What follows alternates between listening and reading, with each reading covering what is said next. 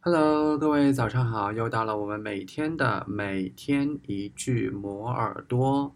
那么在开始今天的节目之前呢，多点赞，多转发本期节目。So listen up to learn more about what there is to do in this city and its surrounding region, where the economy is booming, but the lifestyle remains unspoiled. So listen up to learn more about what there is to do in this city and its surrounding region, where the economy is booming, but the lifestyle remains unspoiled.